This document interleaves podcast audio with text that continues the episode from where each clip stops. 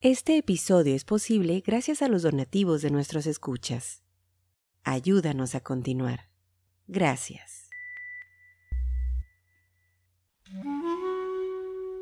Esto es el podcast de historiografía mexicana. Un espacio para la lectura en voz alta, para los libros de historia de México. Conduce Pedro César Beas.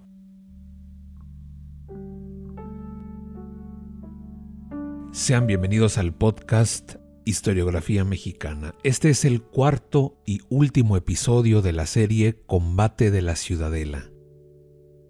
Algunos de nuestros amables escuchas nos han escrito para preguntar sobre el destino de la señorita Patiño, personaje de esta fabulosa crónica del poeta colombiano Porfirio Barbajacov.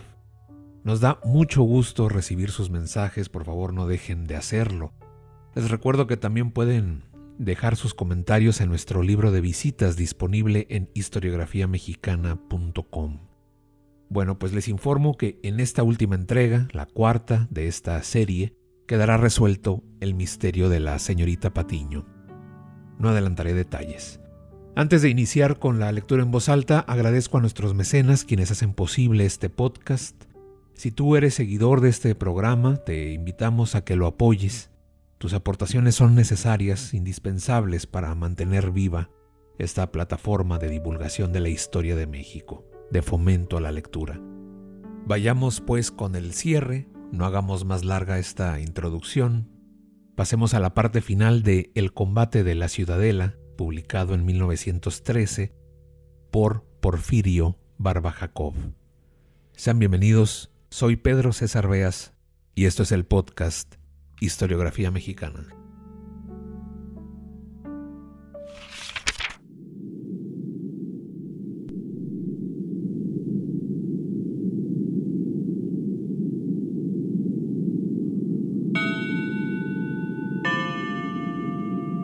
Un armisticio.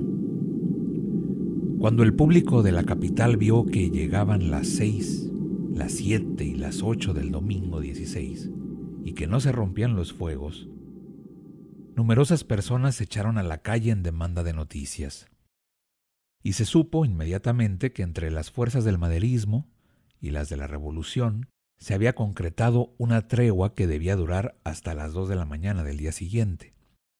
Nueva tan halagadora circuló con extraordinaria rapidez por toda la metrópoli, y a las nueve un gentío inmenso acudía desde los barrios más lejanos del centro a los lugares que habían sido teatro de la refriega. A medida que grupos compactos de gentes de todas las clases sociales invadían la zona de combate, un sentimiento de horror iba ganando el espíritu público ante los grandes destrozos de que había sido víctima una considerable parte de la ciudad. Muros destruidos por la metralla, elegantes residencias convertidas en cenizas o en informe montón de ruinas, cristales rotos, postes y focos caídos o vueltos añicos, rastros sangrientos por donde quiera. Tal fue el espectáculo que aquella muchedumbre ávida pudo contemplar en el corazón de la gran urbe. Yo, como todo el mundo, había salido desde temprano en busca de alguna noticia relativa a la familia de Amparo. La casa de la calle ancha continuaba abierta, ocupada por los soldados. En vano busqué en todas las casas donde sabía yo que Amparo cultivaba relaciones sociales. En ninguna parte se me pudo dar razón.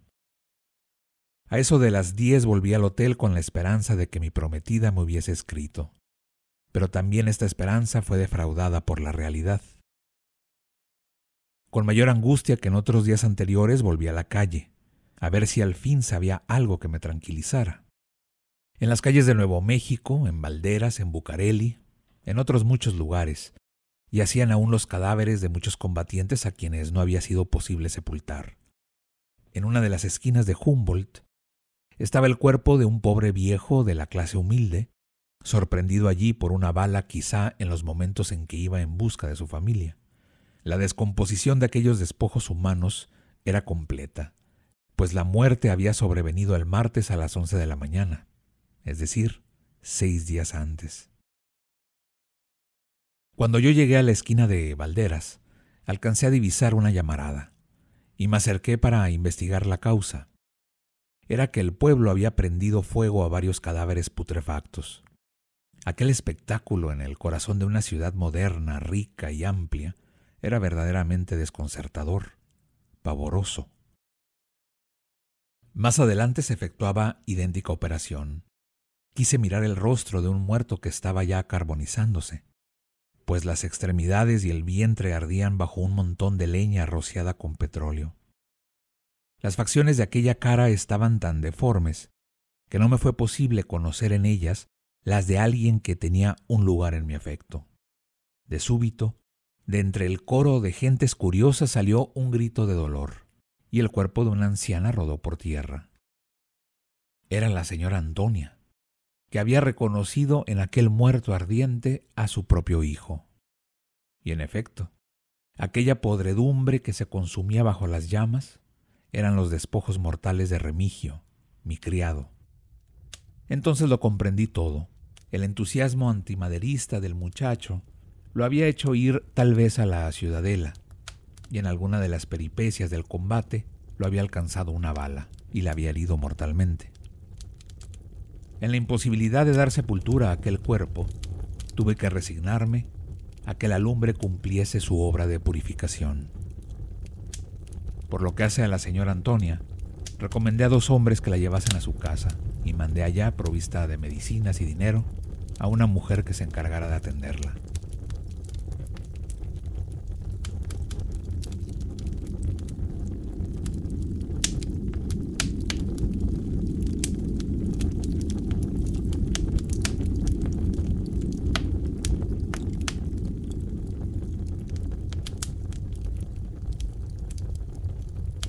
El amor es fuerte como la muerte.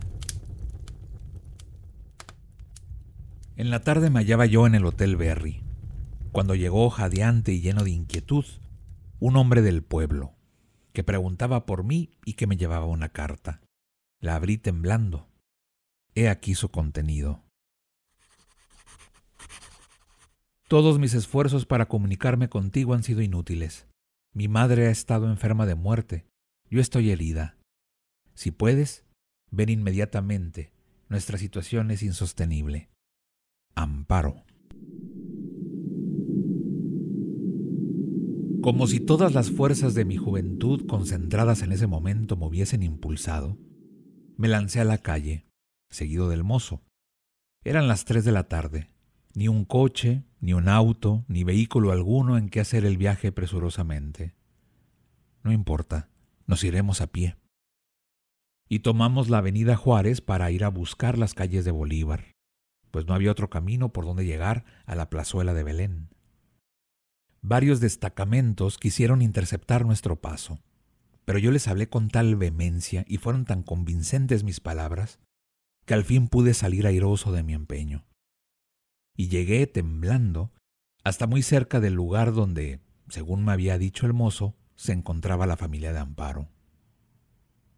En ese momento las fuerzas apostadas en las alturas de la cárcel sostenían un vivo fuego con una compañía de rurales que las tiroteaba desde la calle ancha. El hombre que me acompañaba se negó a seguirme, y en vano habría tratado yo de obligarlo. Y seguí solo. Un soldado que me vio avanzar por la mitad de la calle y que sin duda me juzgó loco, me hacía señas con la mano de que me retirara. Empero yo seguía impertérrito. Las balas pasaban tan cerca de mí que oí el zumbar como el de un enjambre de abejas monteses.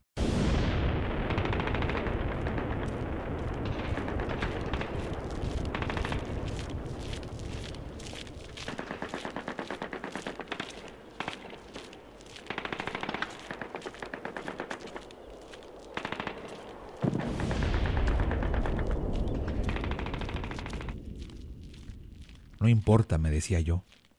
El amor es fuerte como la muerte. Adelante. Y seguía, seguía. Tomé la calle de los arcos de Belén, donde yacían numerosos cadáveres, y llegué al fin a la casa cuyas señas me habían dado. El solo aspecto del edificio y de los que lo rodeaban bastó para que me diera cuenta de la terribilidad que el combate había tenido en aquellos lugares. Mi desesperación era cada vez más grande. Golpeé la puerta, pero nadie me contestó.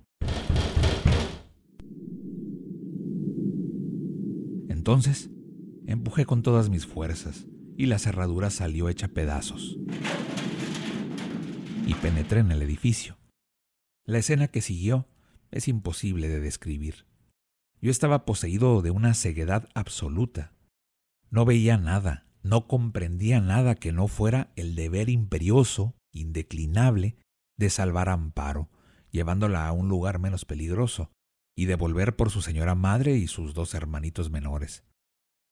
Por fortuna, el fuego había cesado un tanto, y yo puse mi resolución en práctica. Ni Amparo ni su familia se resistieron a seguirme. Ella, enarbolando una sábana a guisa de bandera de paz y apoyada en mi brazo, franqueó la puerta. La madre y los dos niños nos seguían, acompañados y ayudados por un joven a quien nunca agradeceré debidamente sus atenciones. La señora, que había sufrido violentos accesos de cólico, caminaba difícilmente. Así avanzamos hasta volver a tomar la calle ancha. Los soldados que encontrábamos a nuestro paso nos miraban con extraña curiosidad y nos dejaban pasar. De pronto, los fuegos vuelven a abrirse. Los niños lloran. La señora impreca al cielo. Amparo se desmaya y tengo que tomarla en mis brazos. Pero lo hago con tal torpeza que la herida que ella tiene en la mano se le abre y le hace dar un grito. El peligro es más grande a cada momento, porque los proyectiles felicistas vienen a caer en mitad de la calle. Pegan en los edificios de enfrente y se oye el sonar de cristales que se rompen.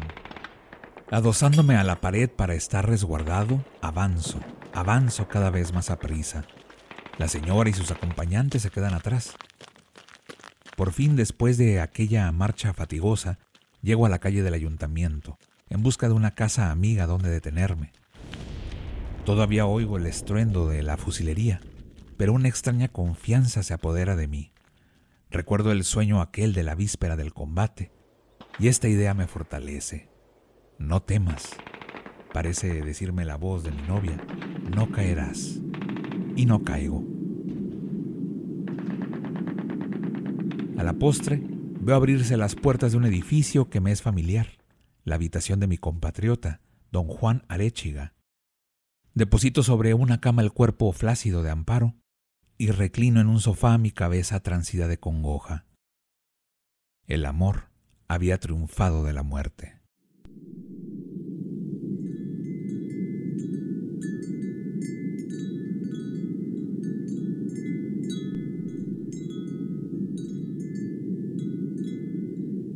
La ciudad respira. Corren rumores sin confirmar de que se ha pactado un nuevo armisticio que termina a las 2 pm. Sin embargo, a lo lejos se oye el mismo confuso e incesante cañoneo de los días anteriores, y de cuando en cuando la descarga de una ametralladora. De 10 a 11 am, en los lugares inmediatos a la residencia del Ejecutivo, caen cerca de 40 granadas, y desde esta hora hasta las 2 de la tarde, el fuego de la fusilería y de los cañones se hace cada vez más débil, llegan a transcurrir intervalos hasta de 30 minutos entre los disparos. A las 3 pm, un automóvil que llega a la Alameda de Santa María esparce rápidamente esta nueva que se propaga como incendio. Madero está preso. Se dice que desde la llegada del general Blanquet había entrado este militar en arreglos con el general Huerta para poner fin a la angustiosa situación de la República. La noche del mismo día parece que este general tuvo una conferencia con el general Huerta y entonces quedó organizado el complot para derrocar al gobierno de Madero. Cerca de las dos de la tarde se encontraban reunidos en los salones de la presidencia el presidente de la República, acompañado del vicepresidente Pino Suárez, y de los ministros. El general Blanquet, acompañado del teniente coronel Riverol, del mayor izquierdo y de otros militares, Entró al salón de palacio en donde se encontraban reunidos estos señores, para manifestar al presidente que debía renunciar, que el ejército no quería luchar más contra sus hermanos, que la situación pedía un cambio inmediato para su paz y tranquilidad. El presidente contestó que no consentía en renunciar, pero que sí podría conseguir que lo hicieran el vicepresidente de la República y el gabinete. Muchas son las versiones que corrieron sobre este incidente trágico. Se dice que el presidente, indignadísimo, hizo fuego sobre el teniente coronel Riverol, quien cayó muerto, que el mayor izquierdo resultó herido por otro disparo del presidente, que se desarrolló una escena espantosa en la que quedó muerto además el hermano del ministro de Fomento, y que entonces el general Blanquet se arrojó sobre el presidente y tomándolo del brazo derecho lo desarmó diciéndole ¿Es usted mi prisionero? También, sin que se haya llegado a confirmar, fue muy socorrida la versión de que después de que el presidente había matado al teniente coronel Jiménez Riverol, el general Blanquet, en los momentos de ir a disparar sobre el señor Madero, fue detenido por el general Huerta, quien dijo, No mate usted a este hombre, para que responda ante el país del saqueo que ha autorizado en los últimos días en las cajas de la nación.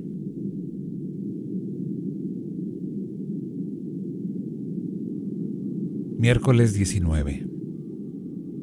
La ciudad se despertó con la noticia sensacional de los fusilamientos de don Gustavo Madero, hermano del expresidente de la República, y de don Adolfo Basó, exintendente de Palacio, de quien se dijo había sido el que ordenó el fuego que causó la muerte del general don Bernardo Reyes. La muerte de don Gustavo ocurrió a las dos de la mañana al ser trasladado desde Palacio a la Ciudadela. Corre la versión de que pretendió huir al llegar a la fortaleza, por lo cual uno de los oficiales disparó un tiro que derribó por tierra a don Gustavo, siendo después acribillado a balazos por el resto de la escolta. El señor Basó suplicó que no se le fusilara en la sombra, eligiendo personalmente un sitio que se encontraba alumbrado por la luna, y pidiendo a los que lo ejecutaron que testimoniaran que había muerto como un valiente. La ciudad sigue de fiesta. Parece que las calles céntricas y los sitios donde ocurrieron tantos sucesos trágicos son insuficientes para contener a la multitud que quiere ver por todo el tiempo que ha dejado de hacerlo. Con grandes dificultades logra reunirse la Cámara de Diputados, que en la tarde de ese mismo día nombra una comisión para que se apersone con los señores Madero y Pino Suárez y logre convencerlos de que presenten sus renuncias. La Cámara se declara en sesión permanente. A las ocho y tres cuartos de la noche regresan los comisionados, acompañados del ministro de Relaciones, licenciado Lascurain, que es el portador de las renuncias concebidas en los siguientes términos. Ciudadanos secretarios de la Honorable Cámara de Diputados. En vista de los acontecimientos que se han desarrollado de ayer acá en la Nación, y para mayor tranquilidad de ella, Hacemos formal renuncia de nuestros cargos de presidente y vicepresidente, respectivamente, para los que fuimos elegidos. Protestamos lo necesario. México, 19 de febrero de 1913. Francisco y Madero, José M. Pino Suárez. De esta manera terminó el gobierno del señor Madero. Faltaba, sin embargo, el epílogo que había de ser una de las páginas más sangrientas y terribles en la historia de este generoso país. Ese epílogo lo constituyó la muerte del expresidente y el exvicepresidente. Los dos señores salieron de palacio en un automóvil y custodiados por una fuerte escolta de rurales para ser llevados a la penitenciaría del Distrito Federal. Esto ocurrió el sábado 22 de febrero, en la noche. En el camino fueron muertos a balazos. La versión oficial, aceptada por los representantes de los países extranjeros, dice que un grupo de hombres pretendiendo libertar a los prisioneros atacó a la escolta en las calles de Lecumberri, que con tal motivo se trabó una escaramuza entre asaltantes y asaltados, y que de resultas de tal encuentro fueron muertos los señores Madero y Pino Suárez. ¿Qué efecto produjo en la opinión este acontecimiento? generalmente causó dolor la tragedia. Aún los mismos enemigos del expresidente lamentaron que hubiese acabado sus días de manera tan violenta.